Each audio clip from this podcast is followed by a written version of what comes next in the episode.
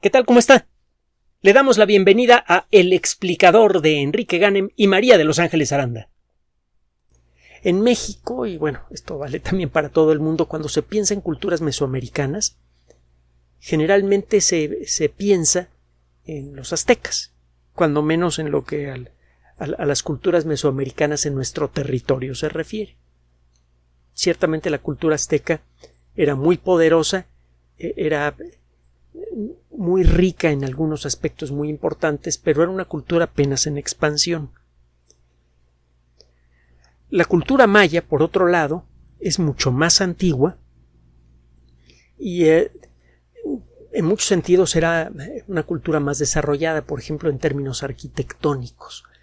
Los mayas llegaron a desarrollar eh, sistemas de recolección y almacenamiento de agua muy sofisticados, llegaron a establecer un sistema de comercio muy rico, muy variado y muy importante en el sur de México y en el norte de, Centroamérica, mucho tiempo antes del surgimiento de la cultura azteca.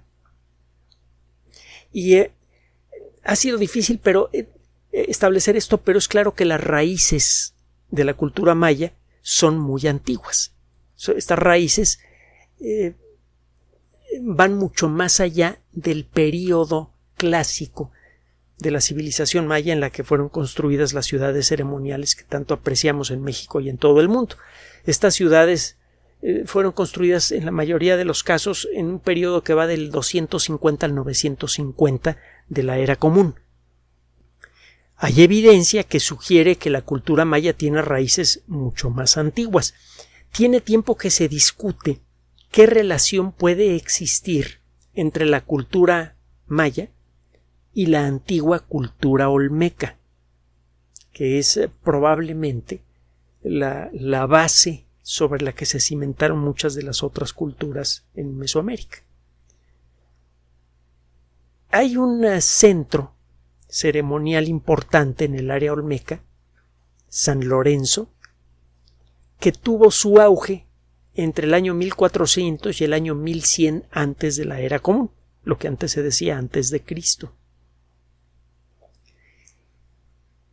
El estudio de San Lorenzo pues sí revela algunos detalles arquitectónicos y algunos detalles culturales que quedan registrados en, en, este sitio que sugieren alguna cierta relación entre la cultura maya y la cultura olmeca. Bueno, hay un estudio reciente espectacular que acaba de ser publicado en una de las revistas de editorial Nature, una que se llama Human Behavior, comportamiento humano. Ya ve que estas eh, supereditoriales como Nature, Science, Cell, etcétera, etcétera, crecen tanto, reciben tantos trabajos interesantes, valiosos, que deciden abrir nuevas publicaciones muy especializadas.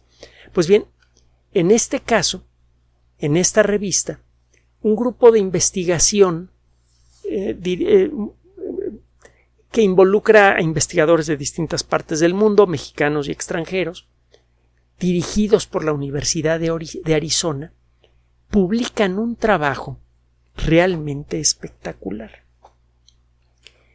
Con la ayuda de lidares, que es el equivalente a un radar pero que utiliza haces de luz, los autores de este estudio hablan del descubrimiento de 400, escuche usted bien lo que le voy a decir, 478 complejos arquitectónicos en Tabasco y Veracruz, que claramente están asociados con la cultura maya. Son casi 500 sitios ceremoniales.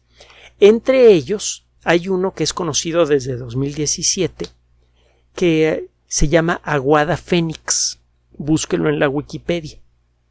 Aguada Fénix tiene una estructura arquitectónica muy peculiar, tiene una base eh, rectangular de 15 metros de altura, eh, con una, eh, es, una pequeña explanada artificial, bueno, no es pequeña, es una explanada artificial de más de un kilómetro de largo. Es la estructura mesoamericana más grande conocida.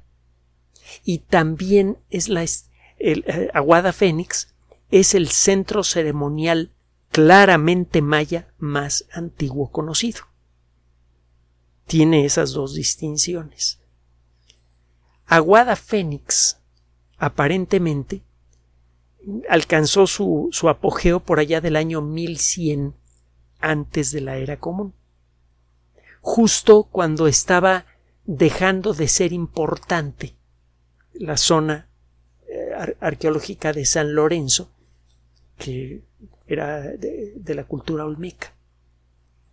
Entonces aquí las fechas están casi exactamente encimadas. Hay otro detalle más que es especialmente interesante.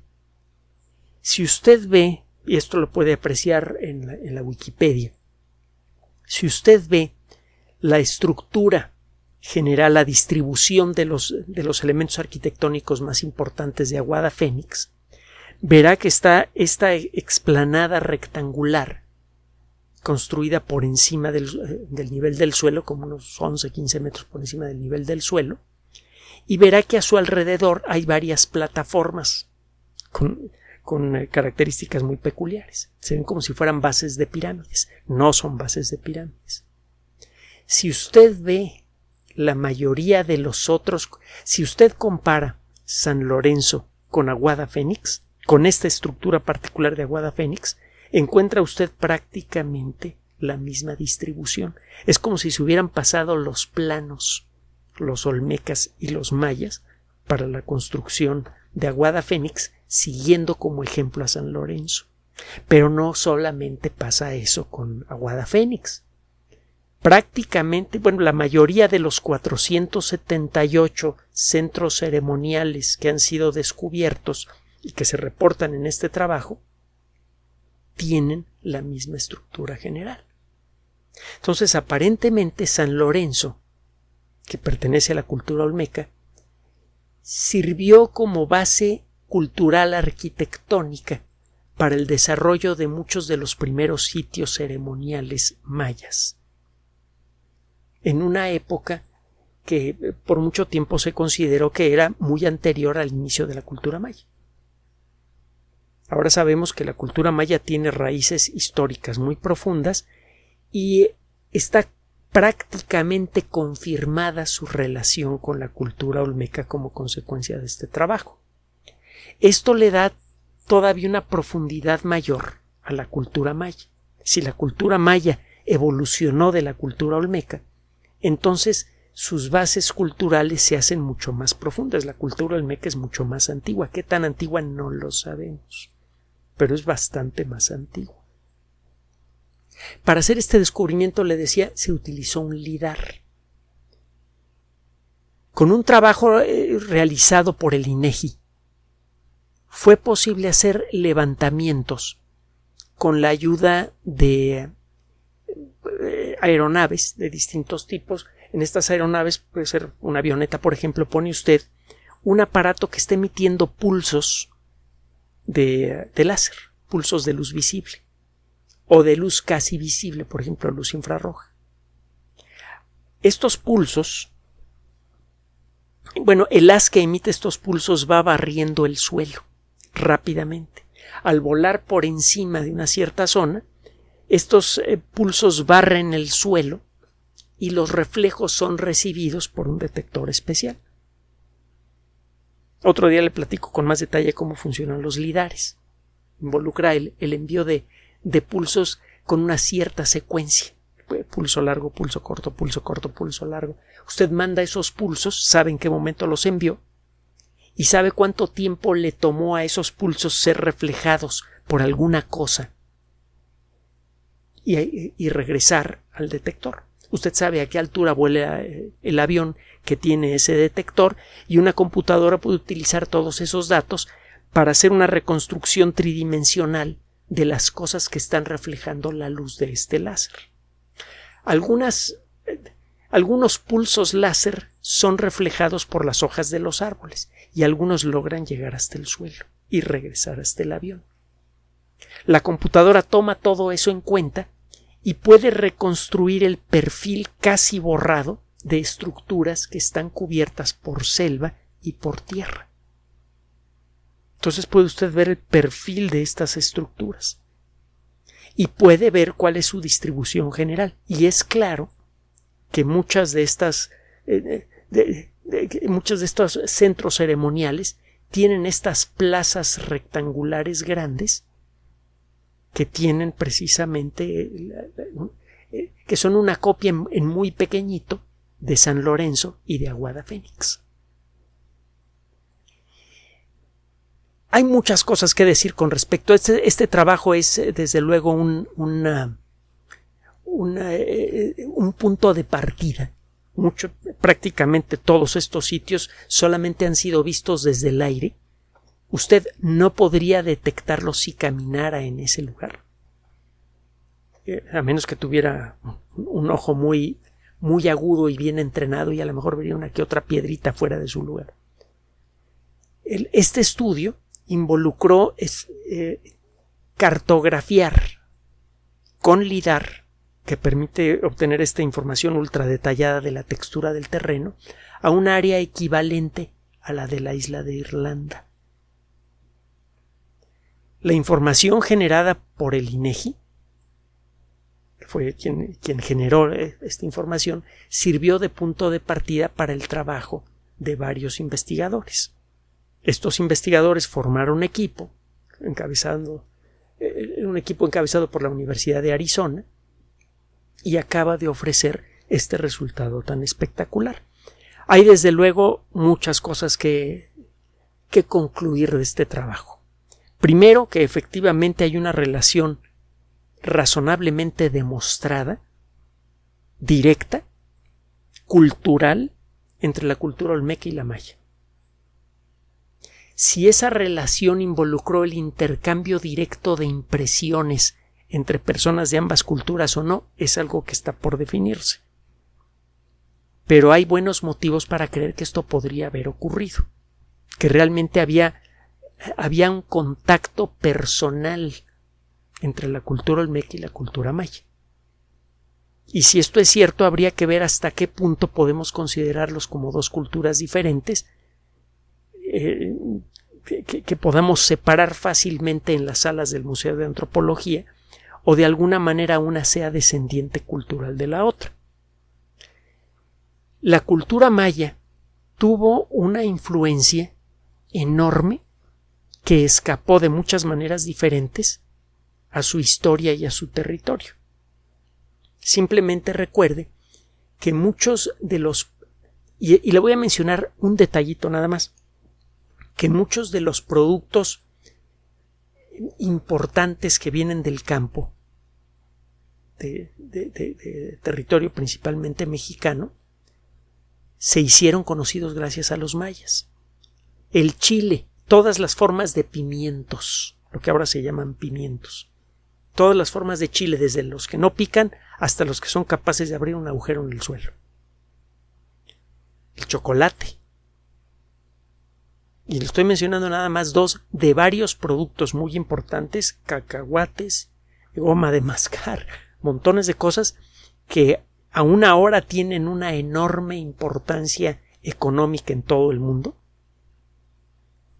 llegaron a la conciencia humana gracias a los mayas. Los mayas también desarrollaron varias técnicas para la construcción de sus ciudades ceremoniales que aún ahora pueden servir de base para la construcción de mejores materiales. ¿Se acuerda de lo que platicamos hace poco del, del concreto romano? También hay algunos secretos muy interesantes en los materiales que utilizaron los mayas para la construcción de sus ciudades ceremoniales que adaptadas adaptados esos secretos a las condiciones del mundo moderno podrían servirnos para construir mejores estructuras que necesiten mucho menos mantenimiento y con un menor impacto ambiental. Y bueno, obviamente la cultura maya está en la mente de millones de, de miles de millones de personas en todo el mundo por la belleza de, la arquitectura que nos dejaron eh, eh, al, final de la, de la época clásica. Entonces ahí tiene usted la cultura maya como se sospecha desde hace mucho tiempo, tuvo eh, raíces muy profundas en la historia mesoamericana. Eh, este descubrimiento viene a confirmar otra cosa que aquí en México ya sabemos bien, que casi en cualquier lugar en donde escarbe usted encuentra eh, historia, historia importante. Esto es particularmente cierto en el sur de nuestro país. Se, se reporta el descubrimiento de casi 500 sitios arqueológicos con contenido desconocido. México es un país en donde podrían trabajar varias generaciones de arqueólogos y no agotarían ni la mitad de lo que sabemos que hay por descubrir. Falta por ver que no sabemos. Busque usted, si le interesa las culturas mesoamericanas, busque información de Aguada Fénix, y eh, busque el número, el último número de la revista Human Behavior de la editorial Nature. El conocer nuestro pasado personal, lo hemos dicho en otras ocasiones, el conocer nuestro pasado personal y colectivo es fundamental para saber en qué dirección estamos caminando, como individuos y como cultura. Mucha gente quiere saber de su pasado para generar un sentido de orientación cultural. ¿Quién soy? ¿Con qué me identifico? Si quiero entender los valores de mis padres, de mis abuelos, necesito conocer su historia. Y esa historia se convierte en mía. Y eso me da una cierta dirección hacia el futuro.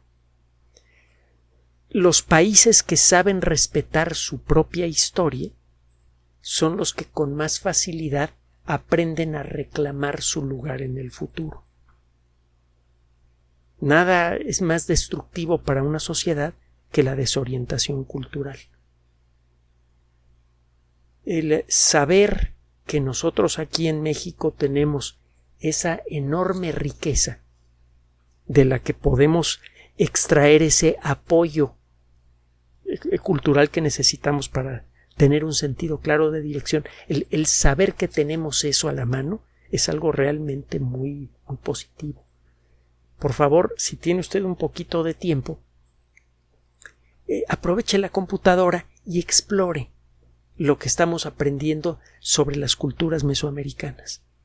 Y recuerde que a todo ese bagaje cultural se le suma el que viene del otro lado del mar, el que trajeron los conquistadores. Es de la suma constructiva de esas historias que se integra la identidad del México moderno. Gracias por su atención. Además de nuestro sitio electrónico www.alexplicador.net, por sugerencia suya tenemos abierto un espacio en Patreon, el explicador Enrique Ganem, y en PayPal, el explicador patrocinio por los que gracias a su apoyo sostenemos este espacio.